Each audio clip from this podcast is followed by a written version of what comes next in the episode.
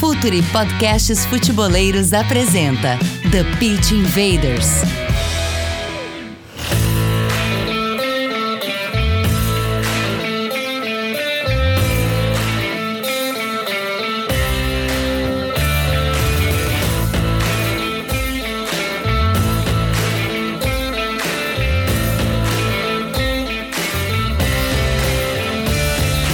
Olá, futeboleiros! Olá, futeboleiras! Futuri Podcast apresenta The Pit Invaders, episódio 223. É uma vida, sempre falando de maneira profunda e séria sobre o jogo. Meu nome, vocês já sabem, Eduardo Dias. A gente está no ar para mais uma invasão futeboleira. Fazer a apresentação que vocês, quem está no YouTube, já está vendo as carinhas na tela aí. Jimmy Marcelos, que tal, Jimmy? Salve Dinho, salve Lúcio, tudo certo com vocês? Estamos aí, né? Vamos lá para falar um pouco mais deste assunto que já é recorrente no futebol brasileiro já há algum tempo, mas tem quase que uma segunda leva, por dizer assim, chegando de técnicos estrangeiros, né? E com um perfil um pouco diferente, né, do que a gente está acostumado, ou melhor, do que se acostumou a ver nesses últimos anos aí que a gente pode dissecar muito bem. Mais um aqui de casa, o cara já é de casa, já faz parte do time Futuri. Lúcio Silveira, que honra, prazer, de volta aqui. Seja bem-vindo. Tudo bem, Edinho? Um abraço para você, um abraço para o Dimitri. Primeiro quero pedir desculpas pelo atraso, pelo cenário improvisado, mas é o seguinte, né? Quando o Futuri te chama, é a mesma coisa que um grande da Europa tá te chamando. Tu tem que dar um jeito de estar né? Então, assim, tu tem que improvisar, dar, fazer o teu corre, dar o teu jeito. Então, às vezes a luz vai subir, a luz vai descer, vai passar gente aqui, é, mas mas está valendo um grande prazer estar com vocês. Está bem vestido aí o Dimitri, muito bem fardado, né? E, e vamos falar dessa invasão futeboleira dos, dos DTs aí, os homens invadiram a nossa praia. Bora, invaders! Vamos entender a invasão de técnicos estrangeiros no Brasil.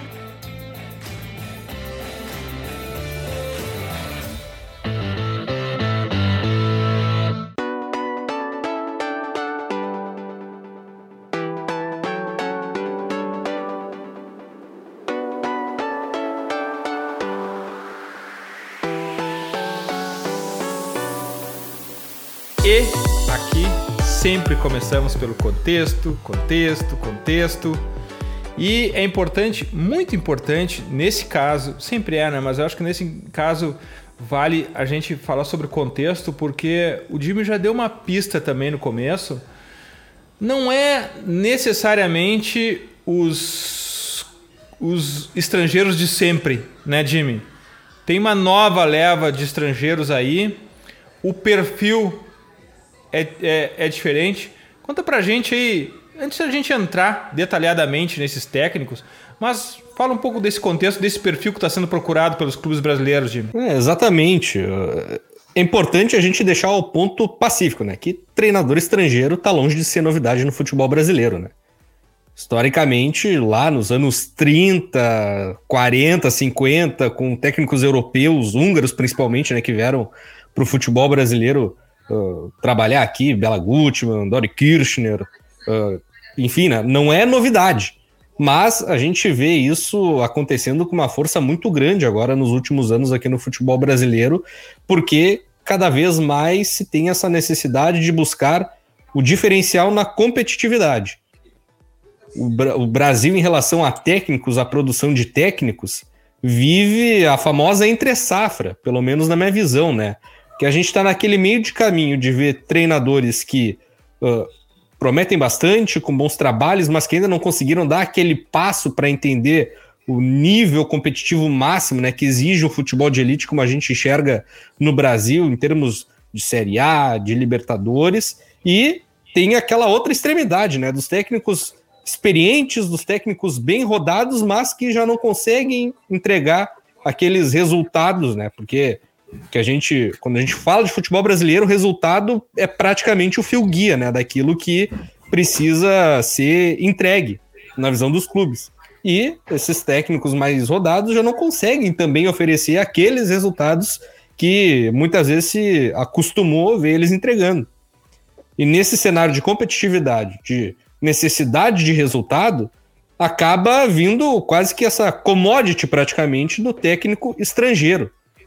Que também, claro, né, tem a, o cerne do projeto, tem o direcionamento da, do entendimento daquilo que o clube quer como ideia de futebol, mas também tem aquela coisa da onda, assim, de ir na tendência, como já foram os técnicos que eram auxiliares anteriormente acabaram sendo efetivados. O próprio técnico medalhão mais experiente, como eu falei, né? Que um tempo é, atrás quando, quando, brasileiro... Cari, quando o Carilli foi campeão pelo Corinthians, era onda de auxiliares no ano seguinte. Quando o Filipão foi campeão pelo Palmeiras, os old school voltaram. né exatamente. Agora vem essa, essa força total com técnicos estrangeiros, né? Que já praticamente 3, 4 anos aí, desde que chegou o Sampaoli, uh, Jorge, o Jorge Jesus ali, né? No Flamengo também, e os resultados, o bom rendimento, acabaram fazendo com que os times brasileiros olhassem mais para fora, buscassem alternativas uh, de técnicos, além do batido mercado nacional.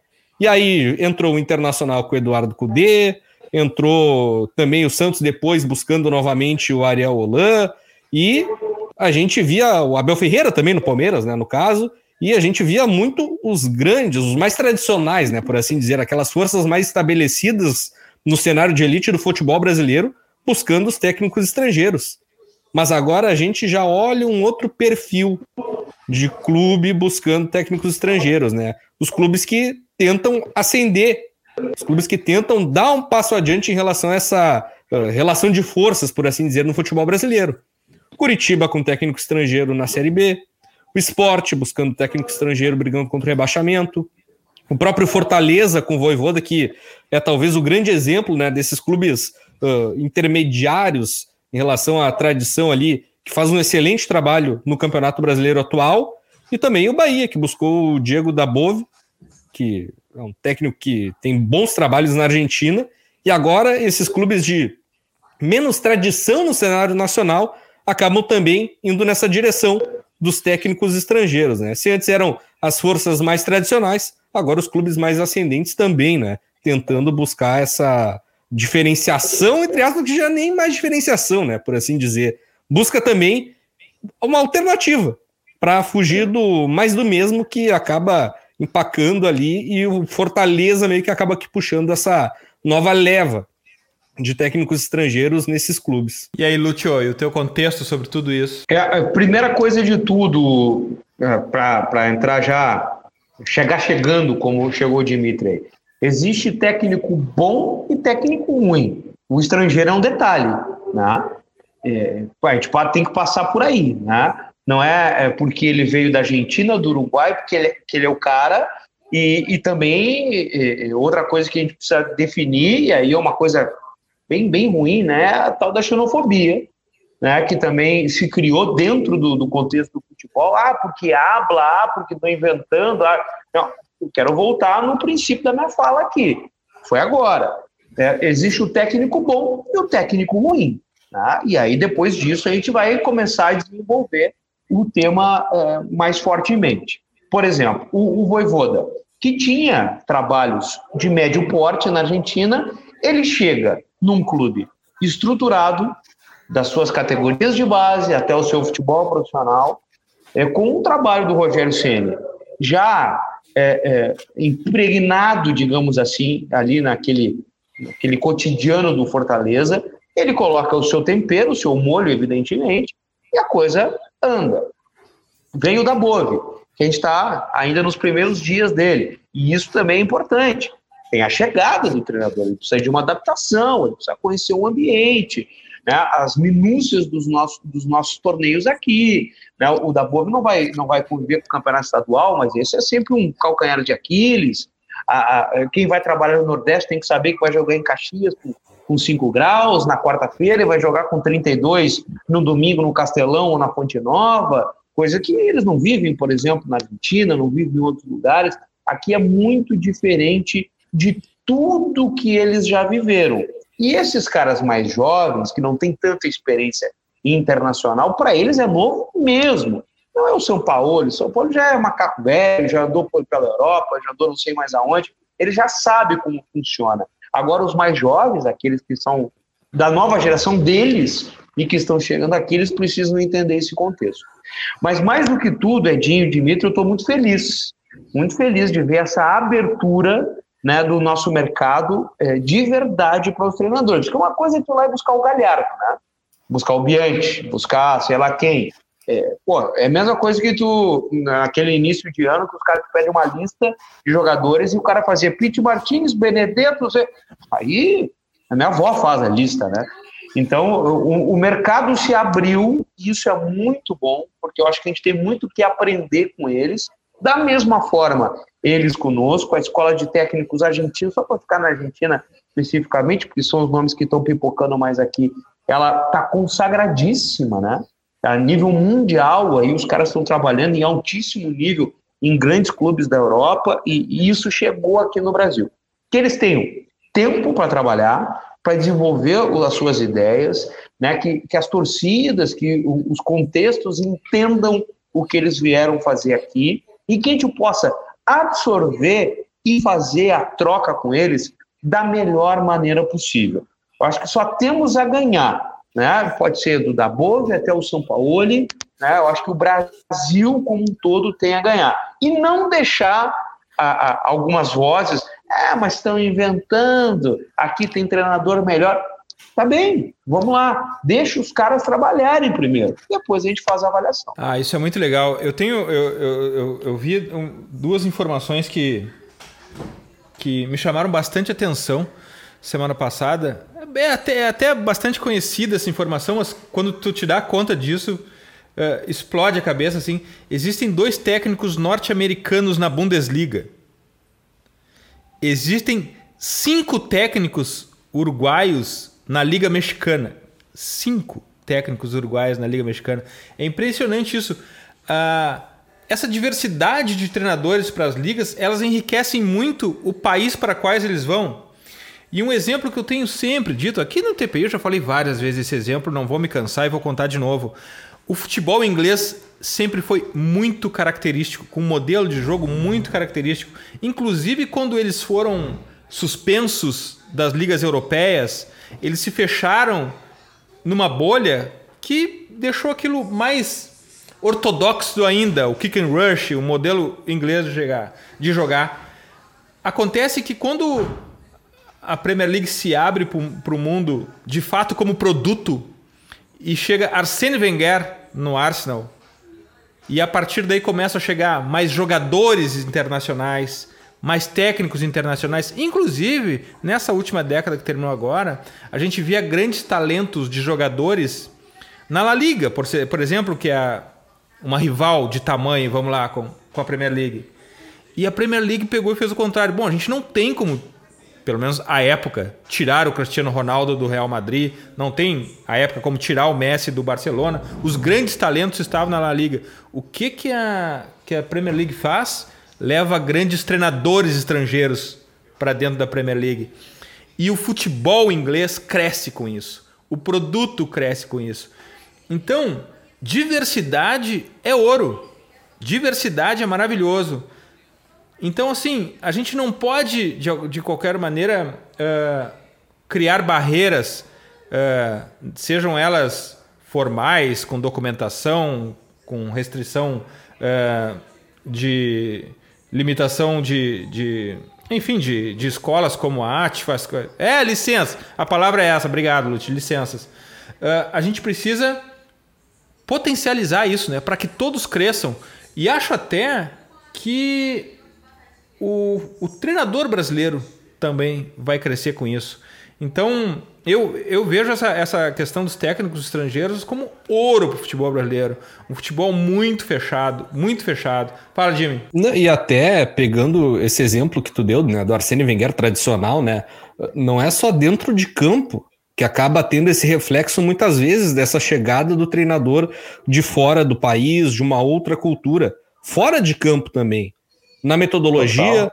na forma de trabalhar, no impacto que tem na estrutura do clube. O Arsene Wenger chegou no Arsenal trazendo conceitos de nutrição, recuperação, fisiologia, que eram coisas pouquíssimo trabalhadas no futebol inglês. Tem até o é, livro não, que não. fala sobre o, o, período dos invictos, né, do Arsenal, da, Amy Lawrence, se eu não me engano, falando justamente dessa chegada do Arsene Wenger, do impacto que ele leva.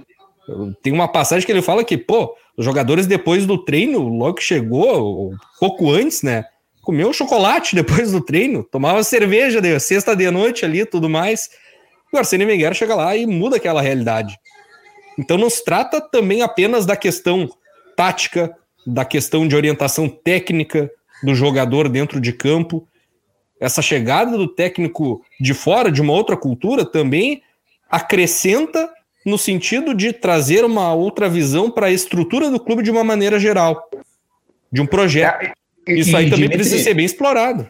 E, e, e, tu tens a, a possibilidade de crescer em outras tantas. A gente está falando da parte técnica, que é, é, é, o motor, é o coração de tudo, né? O produto final. Mas se, se você quiser explorar, é, é vamos lá, você começa a criar é, núcleos fora do seu país.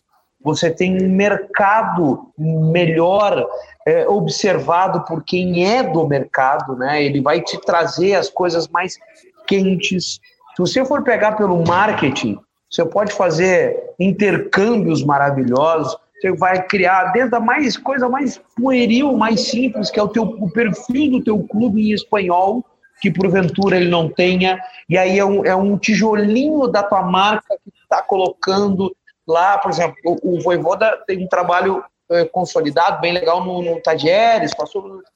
Os caras conheciam Fortaleza né? De repente, agora os caras começam a conhecer o Fortaleza. Né? E, e o contrário também é verdadeiro, mas eu estou pegando o gancho dos caras que estão chegando. Né? E, e, e, isso, isso é, muito, é muito grande, isso é muito importante.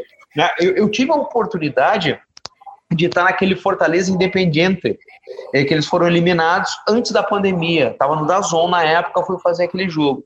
Cara, a, a, o clima que estava o Castelão, o clima que estava Fortaleza para aquele jogo era quase como a final de uma Copa do Mundo. Sabe por quê? Porque o Fortaleza estava botando as patinhas dele no continente. Sabe? Os caras estavam conhecendo, me, me, chamando, me ligando, querendo saber quem é o Fortaleza, o que ele faz, o que ele se alimenta e tal. E, e, e, ao contrário também é verdadeiro, eu participei de programas lá em Fortaleza, ao vivo, para falar do Independiente e tal. Isso que nos falta, nós somos um continente aqui, né, que a gente não tem isso. Né? Quando a gente fala de Europa, os caras estão ali, pegam o trem, vão para o outro lado e, e, e, tem a, nacional, a questão da nacionalidade, eles só, não importa quem é quem, estão jogando, estão vivendo, estão consumindo outro país. Nós aqui não. Os argentinos, os uruguaios, cara, eles estão a, a duas horas de carro daqui. E por que, que a gente não vive isso? Por que a gente não desfruta disso?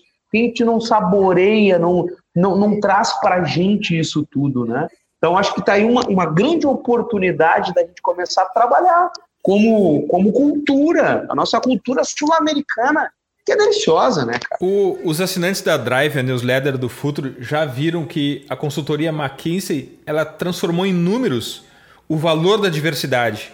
Empresas que têm diversidade, elas ganham mais dinheiro que as que têm um único padrão mesmo sexo de todos, mesma, mesma, mesma eh, camada social, uh, enfim, um, um, padrão identificado ali. Os que têm, as empresas que têm maior diversidade de cultura, de religião, de tudo, elas ganham mais dinheiro porque pessoas com background diferente elas conseguem apontar soluções diferentes. E no futebol não é diferente. No futebol é a mesma coisa.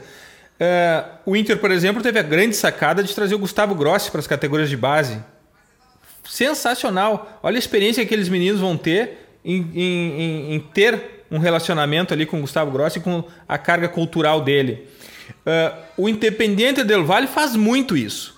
Todo o staff do Independente Del Vale é estrangeiro. Todo o staff é estrangeiro. Todo o pessoal que trabalha uh, no, no departamento de futebol e na base são estrangeiros. Inclusive, faz com que os, os atletas da base do Independente do Vale cresçam mais com essa diversidade de cultura, de linguagem, de costumes. Isso é muito importante. Então, esse grande preâmbulo que a gente fez aqui foi para dizer que diversidade é ouro e que trazer técnicos de fora engrandece o futebol brasileiro e que isso vai ter sim algum retorno.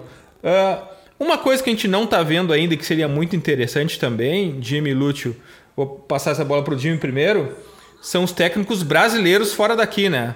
Não sei se por eles não se aventurarem por eles próprios, ou porque é um treinador feito para um contexto muito específico. Confesso que eu não sei dizer o porquê disso. Uh, não é problema de língua, afinal de contas, temos quantos treinadores argentinos espalhados pelo mundo, né? Pela, pela, pela Liga Francesa, pela Premier League. Então, assim, o que, que tu consegue. Uh, por que, que a gente não tem o um efeito contrário, Jimmy? Assim, qual é a tua percepção sobre isso? Por que, que os técnicos brasileiros não voam para fora de casa? Acredito que. Assim, né? O técnico brasileiro até sai, mas não para as grandes ligas. A gente vê o técnico brasileiro indo para o mercado asiático, Japão, China ali, de vez em quando, e muito para o Oriente Médio ali, né? E ponto. Ponto. É onde o técnico brasileiro costuma encontrar o seu mercado. E para chegar a esse passo das grandes ligas, aí também acho que passa por uma questão de formação mesmo do treinador, né? A questão do, da metodologia que é trabalhada no momento que o treinador vai tirar a sua licença ali. Porque não tem essa abertura. Os treinadores argentinos são trabalhados na ATFA lá, já prontos, com a licença aceita na UEFA, com abertura maior. Os brasileiros ainda não, né? Não tem essa abertura tão grande em relação ao que é ensinado e que vai se tornar a prática que vai permitir o treinador chegar lá nas grandes ligas e colocar os seus conceitos em campo. Isso aí é uma, é uma barreira, né? Que, querendo ou não, acaba influindo. E também, outra questão, né? No momento que tu se fecha, como é que tu espera que os outros vão se abrir para ti? Se tu te mostra pouco afeito a receber outras culturas, a receber outras influências, como é que os outros países vão saber o que tu tem a oferecer também? Claro que o futebol brasileiro, obviamente, né, dispensa apresentações de uma maneira geral dentro de campo, é um país pentacampeão do mundo, com clubes campeões mundiais, mas o trabalho dos técnicos não se vê. Porque é uma coisa que é muito reservada. O Brasil, como a gente falou ali na abertura, se fecha muito. O trabalho do treinador brasileiro acaba ficando fechado aqui também. Não é só questão de deixar entrar, mas também de sair. E acaba saindo o mundo árabe ali como grande eh, destino para os técnicos brasileiros, muito por conta de empresário que busca a negociação, busca um território ali para uh, ter essa, essa saída, mas que nas grandes ligas, onde o nível competitivo é mais alto, onde a exigência é muito maior, isso aí acaba não acontecendo. O Brasil tem um potencial tremendo para receber mas também para exportar, entre aspas. E acaba não se solidificando muito por conta dessa questão da formação e também por essa via de mão dupla, que acaba não acontecendo.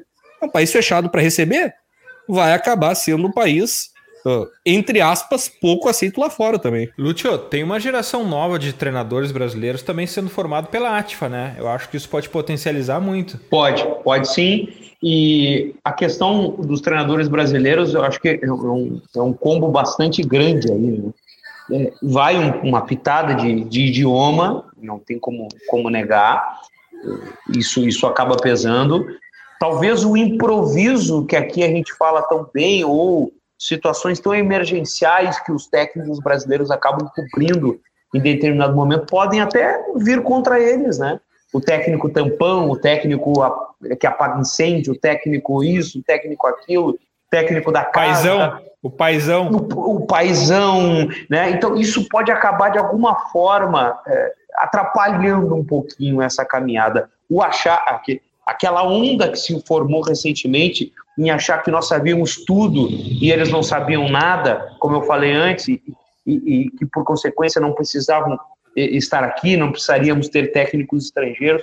Acho que é, que é um mix disso tudo, é um combo disso tudo. Soma também o, entre aspas, insucesso, né? ou a falta de sucesso, não vou chamar de insucesso, do, do Filipão, do Vanderlei, né? que tiveram oportunidades em grandes da Europa, né? acabaram não, não, não despontando, não confirmando os seus nomes, como está fazendo, por exemplo, um Simeone, né, que está lá, é, é, que brigou muito, que lutou muito na Argentina e que foi para a Espanha e conseguiu rivalizar com os grandes. Quer dizer, o Simeone hoje é um nome marcante lá, né? Quando ele sair, vai ter. Ah, na época do Simeone, e não vai ser pejorativo isso. Então, nos faltou isso um pouco né, é, na oportunidade que, que foi dada a esses dois grandes treinadores da nossa história do futebol. É, não dá para negar a, a, trajetória dos dois, foram fantásticos, ou são fantásticos, que estão na ativa ainda. Então, é, é, é, um, é um processo que, que não é simples, senhores, não é simples, mas é uma caminhada que pode começar aqui, continental, né? É, eu acabei de falar, daqui a pouco, por que não treinar um São Lourenço? Por que não experimentar um Barbieri num defensa?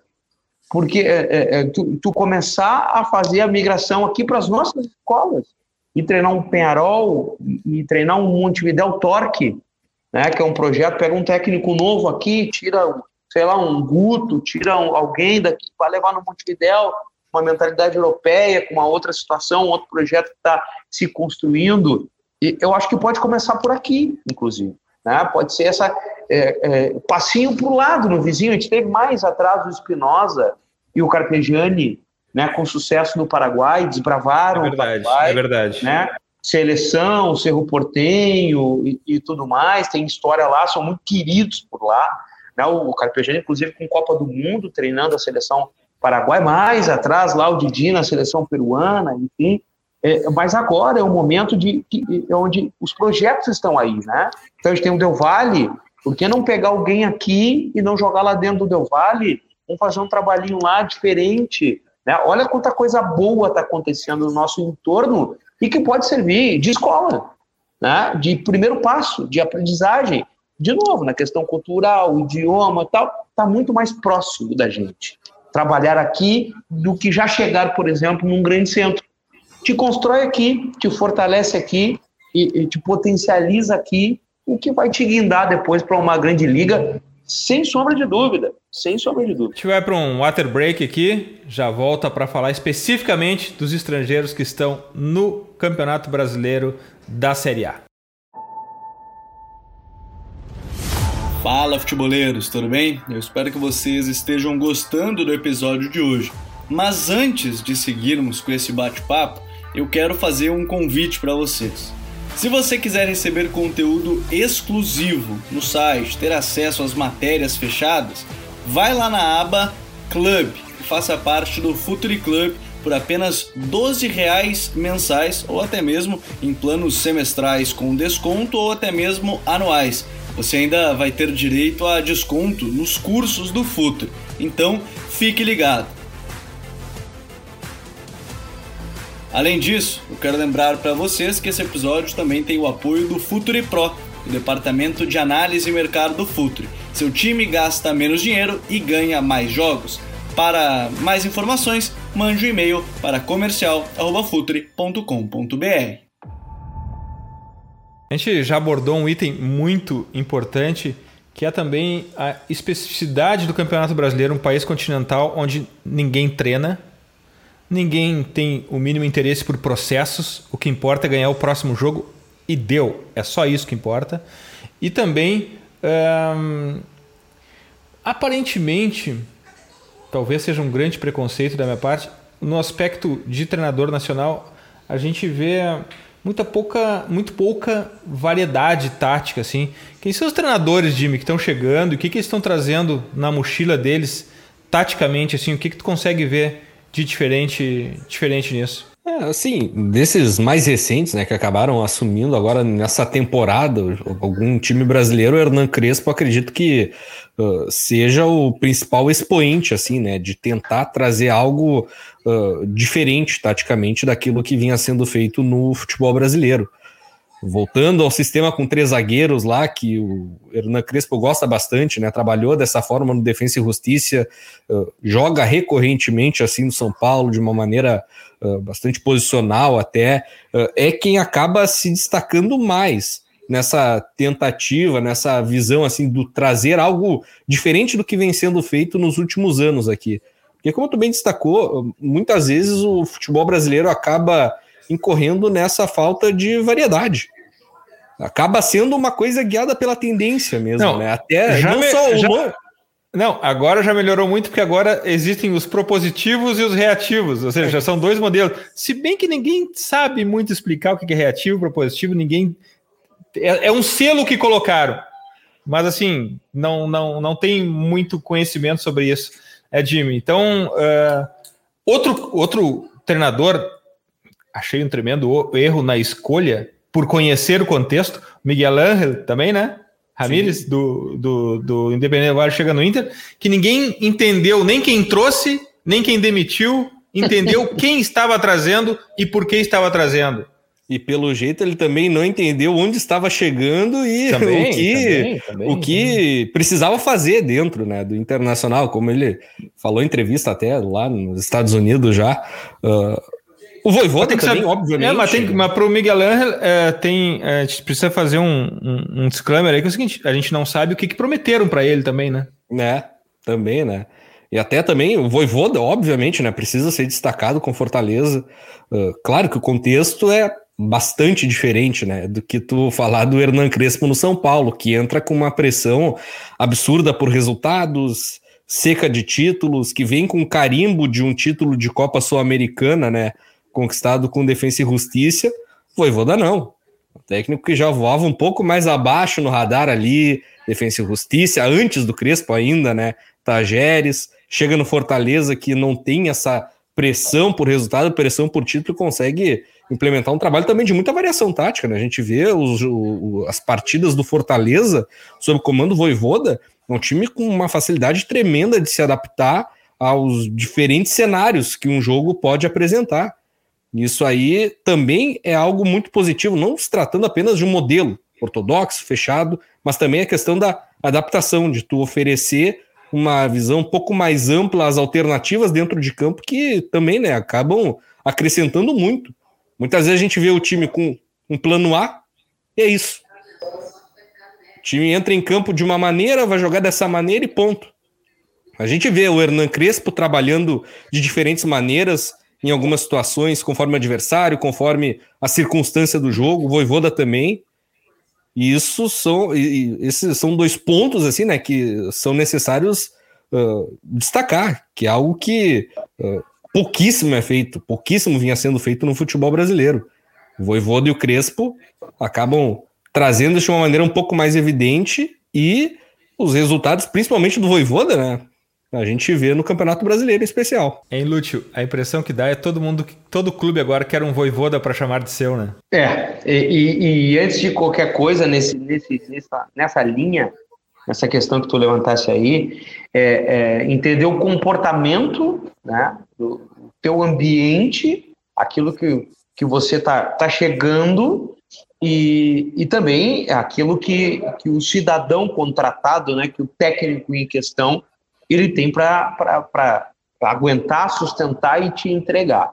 Porque na questão técnica, na questão tática, é, no frigir dos ovos, eles vão ser colocados mais ou menos dentro de um grande caldeirão e vai virar resultado. A gente sabe disso. Né? Pelo menos no momento de chegada deles. Talvez o Crespo, o Voivoda, o da Bova, eles consigam se consolidar e daqui a três anos a gente vai dizer olha como jogava aquele são Paulo do Crespo ou aquele Bahia do Dabo. Hoje ainda não dá, porque eles estão é, é, fazendo aquilo que fez o Tchatcho aqui, se defendendo. E não estou falando dentro de campo, se defendendo das armadilhas do futebol brasileiro. Né? Porque eles estão sempre na boca da caçapa para ser demitido. Não importa. Ar armadilhas, um... e, armadilhas e sabotagens, né, Lúcio? Sabotagens claras até mesmo de dentro dos clubes, né? Total. É, uma quantidade sem fim de vice-presidentes dentro do vestiário, é a organizada que pressiona, são as redes sociais que pulsam, é o calendário do futebol brasileiro que é insano, é, é o jogador brasileiro que tem uma especificidade, ele tem a manha dele que você tem que entender, tem que tratar disso, é o idioma. Agora, agora, tá agora, tá agora, agora também os influencers de clube, que tem uma voz ativa incrível também no dia a é dia, que repete é no dirigente. Cara, então tu imagina, a gente teve, e não faz muito tempo, Osório, Balsa, Gareca, caras campeões que chegaram grandes, aqui foram Grandes técnicos, grandes técnicos. Foram, foram colocados na, na, na sarjeta, foram mandados embora. Tchau, vocês não prestam. Entendeu? E, olha, cara, não, olha, olha como é que ele anota com a canetinha. Olha que isso, sabe? Te lembra daquela do professor? Cara, isso tem três anos, tem quatro anos. E a gente está vivendo uma segunda onda onde, uau, o Voivoda. Cara, o Voivoda não ganhou um terço do que ganhou esses caras. Entendeu? Eu não estou dizendo que o Voivoda é ruim, eu estou dizendo que faltou entendimento quando chegou um Gareca, quando chegou um Osório, quando chegou um Balsa, que eles saíram daqui para as seleções. Eles não saíram daqui para ir para a Rua da Amargura. Né? Eles saíram daqui para treinar eliminatória de Copa e Copa do Mundo. Quer dizer, então, olha como, como nós é, proporcionamos essas ondas no futebol brasileiro que é, é, escurraçam caras campeões da América, campeões nos seus clubes nacionais, e que daqui a pouco estamos aqui, uau, o voivodo da boa. Isso, isso é uma coisa nossa, e eles têm que entender isso, e aí é o começo do que eu falava, e tem que estar preparados para isso. O, o, eu mexia que o, o Ramires ele tinha um microfone na entrevista por dia, né? Um microfone. O protesto era com três torcedores no, no Independente Vale. Ele chegou aqui, a máquina de lavar, pegando o Grêmio campeão, não sei o que, tá Grenal. Cara, o, o, o, o Ramírez é um extraordinário treinador. Estava preparado o Internacional para recebê-lo? o contexto brasileiro para receber, não estava. Assim como ele também não estava, de repente, para encarar esse turbilhão aqui. Né? Como o Crespo está encarando no São Paulo com galhardia, porque já quiseram fumar ele 200 vezes de lá e ele segue. Quer dizer, mas, mas é tudo assim, é, são ondas, eu acho que a gente vive dentro do futebol brasileiro. E o treinador que se propõe vir para cá, antes de plano tático, técnico e tal, ele tem que saber disso. Ele tem que estar tá pronto para isso porque talvez o clube não esteja. É, é legal ter, ter mencionado o, o Osório, né? Uh, é só a gente lembrar daquela partida do Osório pela seleção mexicana contra a Alemanha, aquela partida inventiva, a forma como ele defendia os escanteios, a forma como ele fazia o contra-ataque, a gente pensar por que, que a gente mandou embora um treinador desse tamanho, com esse conhecimento, com essa criatividade, inventividade e talento, né, Jimmy? É, pois é, mas. Aí... É porque perdeu o jogo. É porque é, o jogo. E como o Lúcio bem falou também, né? Uh, acaba sendo aquela questão uh, de tu cobrar além do resultado, né? Tu querer achar alguma coisa para implicar muitas vezes com o treinador. Isso aí acaba desgastando bastante a relação, né? Com a torcida, com a imprensa, com os próprios dirigentes dentro do clube. O episódio das canetas, né? Da prancheta lá, poxa vida, né? O cara tá trabalhando, tá aplicando o seu método lá. Tá tentando fazer o seu melhor. E aí, poxa, o desgaste que gera, porque acaba se construindo muitas vezes uma imagem ali por conta de uma coisa insignificante, sabe? Essas coisas acabam afetando muito o trabalho. E também é. tem aquela coisa, né, tradicional do comportamento do torcedor, da imprensa brasileira do Tá dando certo? Pô, elogio. Tá dando errado. Maravilhoso. Escorraça. Escorraça.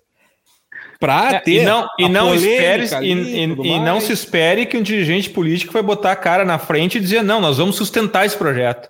Esse é o é. De, projeto de clube nós vamos sustentar. Não vai porque ele está ali esperando a aprovação social, então ele é, é só um torcedor com mais tempo que vai querer trocar também rapidamente. É, e, Mas um ponto. Fala, por favor. Não, só para complementar, né? A, é, e essa cultura aqui é muito difícil de mudar muitas vezes, né? Essa, principalmente nos grandes clubes, essa cultura é o mais difícil muitas vezes de tu conseguir uh, encontrar alguma saída para driblar isso. Por mais que a realidade do futebol brasileiro, né, da gestão dos clubes seja política, existem exemplos de sucesso com técnicos estrangeiros. O próprio Abel Ferreira no Palmeiras, o Jorge Jesus no Flamengo tudo mais, o São Paulo em certa medida ali no Santos, no Atlético Mineiro com boas campanhas. Mas a pergunta é: como fazer nesse cenário político para que essa resistência seja, se não quebrada, pelo menos amenizada? É essa é uma mesmo. pergunta que precisa ser muito debatida dentro dos próprios clubes. É, agora, agora pelo menos não estamos tendo tantas demissões, né, Lute? Agora estão saindo por acordo Estamos, fizemos uma. Como é que tem, tem uma palavra? Como é que é, Jimmy? Me ajuda? Comum acordo. Agora é por comum acordo, mas é um, é um contexto muito difícil e a característica dessas duas temporadas com muitos jogos, muitos jogos e falta de pré-temporada também potencializa e piora tudo, né, Lúcio? Uh, que que tu, que que tu, que que, que vamos, vamos, fazer um, um final de, de, de, episódio aqui para cima. O que que tu viu dos técnicos estrangeiros assim, cara? Esses caras vão deixar um legado. Está muito legal. O que que tu tem visto de técnico estrangeiro uh, por aí, Lute no Brasil? Eu tenho visto, com exceção acho que do, do Jesus e do Abel, talvez por eles terem tido sucesso imediato assim. Eu confesso que não conhecia o dia a dia deles, o perfil e não trabalho hoje é, e não trabalhei, no caso do Jorge Jesus, no dia a dia deles também aqui no Brasil. Mas me pareceram um pouquinho fora da turma que está chegando agora, que me parece com muita vontade de querer aprender, está muito aberta, está né, tá muito desprendida, desde o Crespo, que é uma figura importante no, no futebol mundial, né? O Crespo traz todo, carrega com ele toda uma bagagem, assim, não de treinador, mas como figura né? mas ele, ele, você percebe ele desprendido, querendo falar o português, é, é, tomando as pancadas, saindo na elegância, não entrando na zona de conflito que o Abel preferiu entrar, entrar que o Jorge Jesus não quis nem saber, pegou, fez as malas e foi embora. Né? O, o que tomou porrada de tudo que foi lado aqui no Brasil, também saiu é, é, a, a, francesa, né? É, tchê, ó, para mim tá bom, é, era isso, e foi embora e não saiu cuspindo marimbondo. A mesma coisa fez o Ramires, mesmo que ele tenha dado um, uma temperada na coisa, mas é, é, eu acho que é, eu acho que essa é a é, é, o que está ficando desses caras assim. Eles estão vindo querendo e abertos. Se eles vão funcionar, se vai dar certo, esse é o, a parte 2 do processo. Você tem que trazê-los da condição de trabalho e, na sequência, poder cobrar. Né? Então, tem um período de transição disso tudo. E eles, no meu modo de ver, estão aproveitando isso. Estão surfando na onda dos bons trabalhos, né? no bom trabalho do Abel, no bom trabalho do Jesus, agora no bom trabalho também do, do Voivoda. Né? Então, os clubes estão aproveitando isso também, estão tentando buscar novos nomes lá, é, tanto na Argentina como no Uruguai. Eu acho que é um momento muito bom, momento propício nesse sentido de é, trégua, de é, é, querer, de é, permitir, de se abrir para esses novos processos, novos trabalhos e, e novos projetos. Eu volto lá também na questão anterior. Antes de você, ah, mas ele joga na linha de tal, assim, assado. É, é estamos prontos, gostamos do perfil, de trabalho, de postura, de, de dia a dia, e ele, ele quer vir pelo cascalho, ou ele também tem projeto, ele também tem uma ideia e está afim. Se essas coisas se derem certo, pode ser o, o, o ortodoxo 442, não tem problema nenhum, vai dar certo. Uma hora vai dar certo. Se tiver tempo e seriedade, vai dar certo. Porque as coisas se interligaram.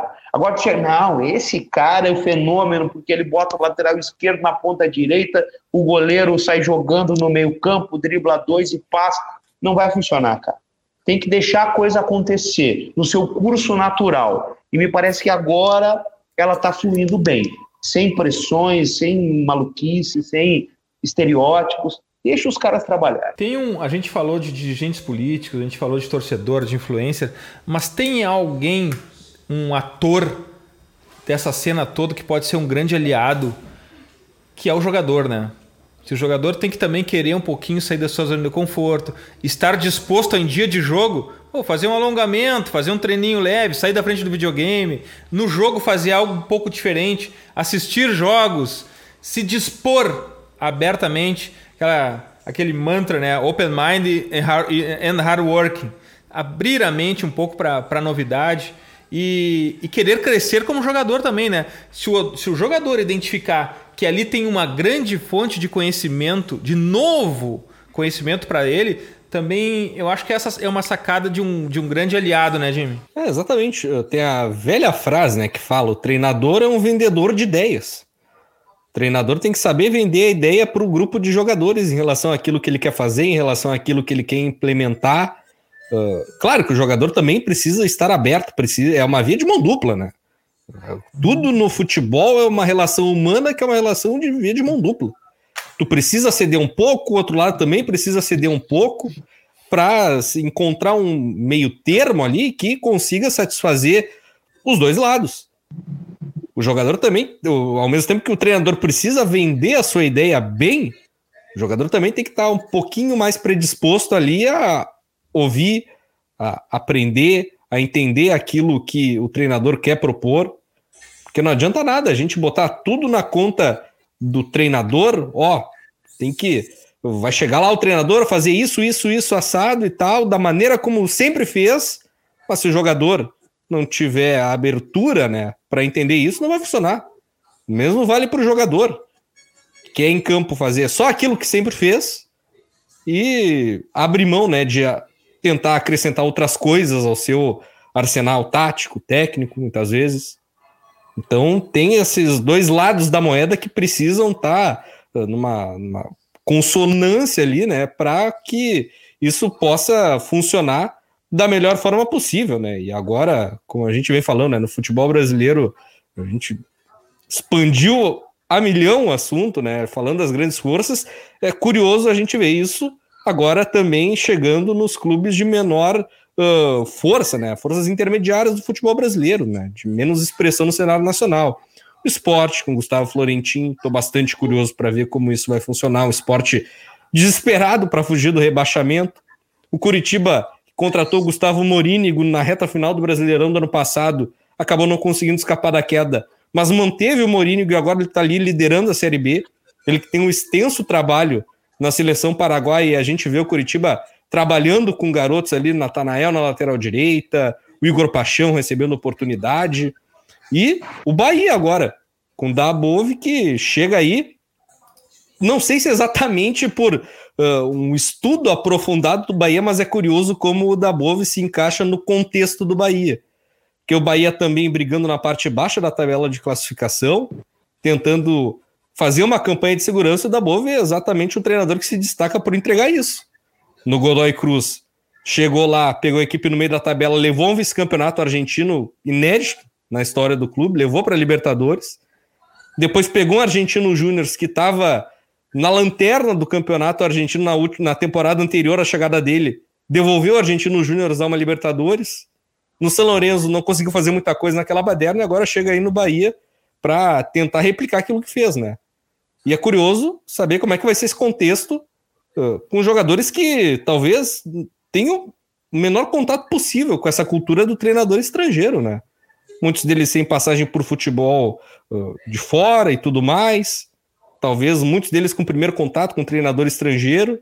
Vai ser bem curioso, né? Acompanhar essa caminhada, né? O Curitiba já um pouco mais extensa, mas Bahia e esporte agora, né? Com seus novos treinadores. É, e a malta portuguesa, não só o Palmeiras, mas o Atlético Paranaense e também o, o. A gente não pode esquecer do Daniel Neri, né? Que era do Sampaio Correia. Não sei exatamente onde ele está agora. Também é outro português. Enfim, é importante que a gente está trazendo uh, diversidade para o Brasil um, um, um país muito arrogante e autossuficiente quando se fala de futebol, né? Malúcio, e eu quero só para antes de terminar, o, o jogador como aliado, Lúcio. É fundamental, né? Ele, ele é o ingrediente do bolo, né? É, levando para o popular, assim, fazendo um paralelo, não tem é, é, molho de tomate sem o tomate, né? Então ele está ali para isso, né, cara? Se ele quiser colaborar, Pode ser o Vanderlei, pode ser o, o Julinho Camargo, pode ser o Marcelo Galhardo, pode ser o Pepe Guardiola, não adianta. É, é claro que precisa de qualidade, precisa de, de, de, tudo aquilo que é inerente à função, mas também é preciso do, do querer, né? dessa abertura, do entender os processos, estar aberto a, ao novo. Isso é, isso é fundamental para o clube, e o clube engloba também, evidentemente, é que o jogador. Só na boleiragem, só na boleiragem, dificilmente a coisa vai andar. É, o pessoal costuma, costuma dizer, e, e, você falava dessa, dessa questão de diversidade é, numa empresa, né? Não pode ser todo mundo da mesma faixa etária, nem da mesma é, camada social e tal. E, e, o vestiário a gente sabe que não é assim, né? Ele é diverso. Né? Tem, tem lá o, o nordestino, tu tem o, o, o, cara do sul, tu tem o, o, o que estudou, aquele que não tem a quarta série, tu tem, tem, tem milhões de coisas. Hoje, a questão do racismo, né? Tu tem o, o, o atleta negro hoje buscando marcar o seu, seu território de verdade, não só no aspecto esportivo, mas também como representatividade, né, como a importância que ele tem, como direito que ele tem, como cidadão que ele é. E isso mexe, isso sacode as estruturas, né? Então você ter pessoas certas, no lugar certo, liderança, né, caras abertos, dispostos, né, com vivência ou sem vivência, mas predispostos a, a, a comprar as ideias, as brigas, a fazer a coisa realmente acontecer, a tendência é que você tenha uma, uma caminhada, quem sabe, mais tranquila, ela é muito grande, né? E, e, e fora isso, é, é, deixar muito no vamos ver o que, que vai acontecer. Né? E o treinador, quando ele está chegando de fora, é especificamente isso, ele não tem muito o que fazer, né? Porque ele está chegando, ele não conhece ainda. Então, ele precisa ser abraçado. Quando acontece isso, as coisas vão andando, né? Vai embora, é, elas, elas fluem. E aí até dá tempo dele dizer, ó, aqui me serve, aqui não me serve, eu vou caminhar por aqui, ou vou caminhar por ali, né? Então a gente vive, o futebol brasileiro é uma grande lavadora de ideias, né? Tá tudo misturado ali, chacoalhando. Né? Então você tem que tentar pegar ela limpinha, estender ela bonitinha e fazer com que ela aconteça, porque é uma grande confusão. Técnico estrangeiro que eu gostaria muito de ver no Brasil é Ted Lasso. Quem pegou a referência sabe os motivos. Quem não pegou, procurem no Google e desfrutem Ted Lasso, um técnico estrangeiro absolutamente incrível. Mas se é para dar dicas, que sejam então nas dicas futeboleiras. The Pitch Invaders apresenta Dicas Futeboleiras.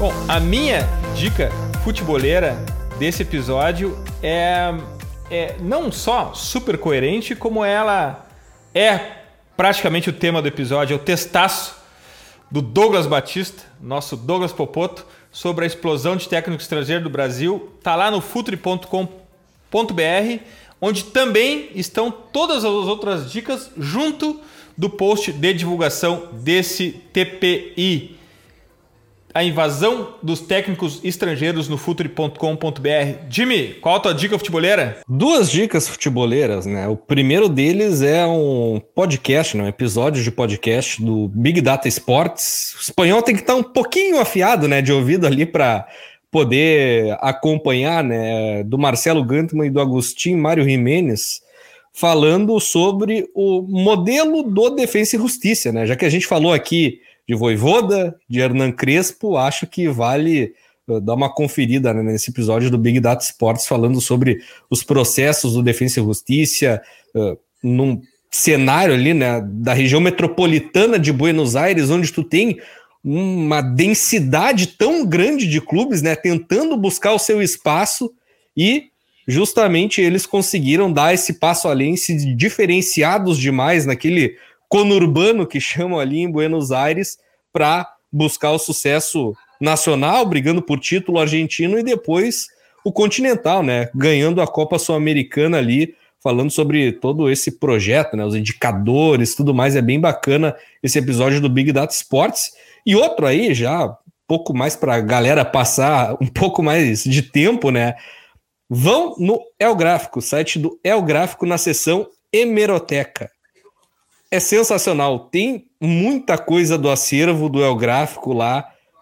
Pérolas incríveis, cara. Falando sobre treinadores também. Alf Basile, Carlos Bianchi. Falando sobre muitas coisas. Marcelo Bielsa, o Peckerman na seleção sub-20 argentina, lá nos anos 90.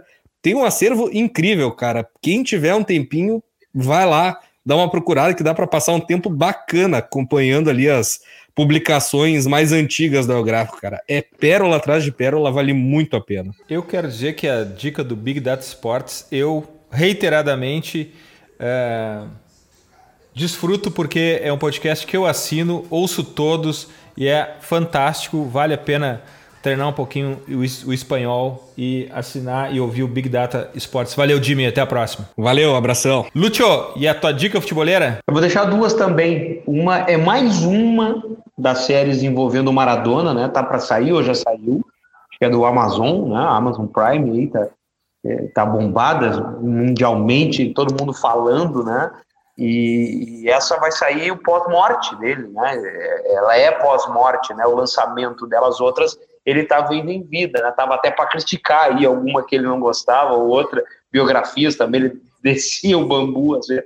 Não era esse, não sei o que, daquele perfilzão do. Mas, mas os, os roteiristas não precisam se esforçar muito, né? A vida do Maradona já é um belo roteiro. É uma novela, né? Uma novela das mexicanas ainda. É, então, é, é, sempre uma, uma, grande dica, porque sempre tem coisas novas. Né, aliás, né? aliás Lúcio, Lúcio, Maradona no México também é uma bela dica, né? E virou, é, virou, virou série também, né? Maradona no México. Então tem, tem muita coisa ali que você pode certamente curtir. E a outra é local. Né? Eu estou terminando de ler agora e fala um pouquinho daquilo que a gente estava falando aqui, não exatamente de técnico estrangeiro, mas de dia a dia de clube, que é o livro do João Paulo Fontoura, né? ex-assessor de imprensa do Grêmio, jornalismo e vestiário.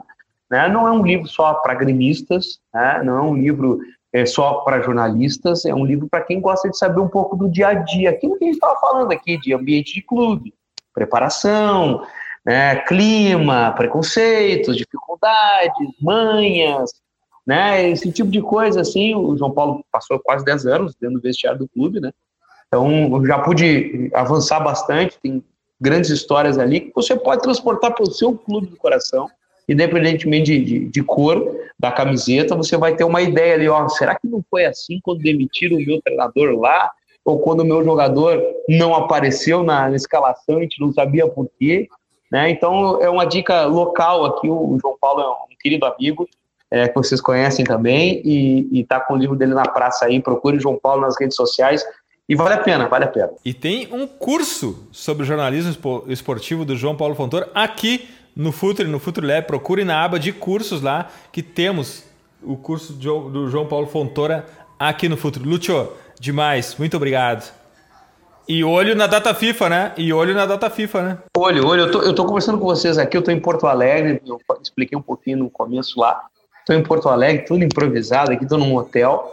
É, amanhã, pela manhã, sexta-feira, dia 3, é, tô saindo de Porto Alegre rumo a São Paulo e vou trabalhar no Brasil e Argentina. No domingo, no Itaquerão, eh, no, na Arena, na Neoquímica Arena, né, o nome correto. É, vamos dar um, certinho o nome aos bois, né, pra, senão também não vale, se a gente não der exemplo, quem é que vai dar, né?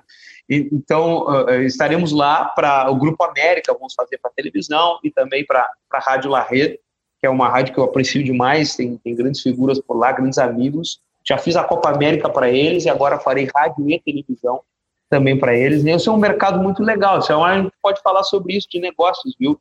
E, e, e eu não tenho nem, nem nenhum tipo de medo e receio de falar nisso. É, jornalista brasileiro que vira as costas para o futebol sul-americano, além de tudo, ele está perdendo dinheiro. Além de tudo. Né? Além de conteúdo, né? É, porque o cara que vai fazer o jogo do, do, do São Paulo contra o Bolívar, ele tem que saber contra o, o sul-americano, o, o, esporte contra, sei lá, o Macará, ele tem que saber. Né? E além de tudo, o cara que não sabe, além de mal informado e mal profissional, porque é isso que ele é, se ele não sabe do adversário do seu time, do seu produto de trabalho, ele está deixando de ó, faturar. Então aproveita, o mercado sul-americano é maravilhoso, é maravilhoso. Você só precisa encontrar o, o caminho, ter boa vontade de estudar, evidentemente, porque você vai se dar bem. Invaders, graças por estarmos juntos em mais este TPI, futeboleiras, futeboleiros. Nós somos o Futuri e temos um convite para vocês. Pense o jogo, abraço e até a próxima invasão de Pit Invaders.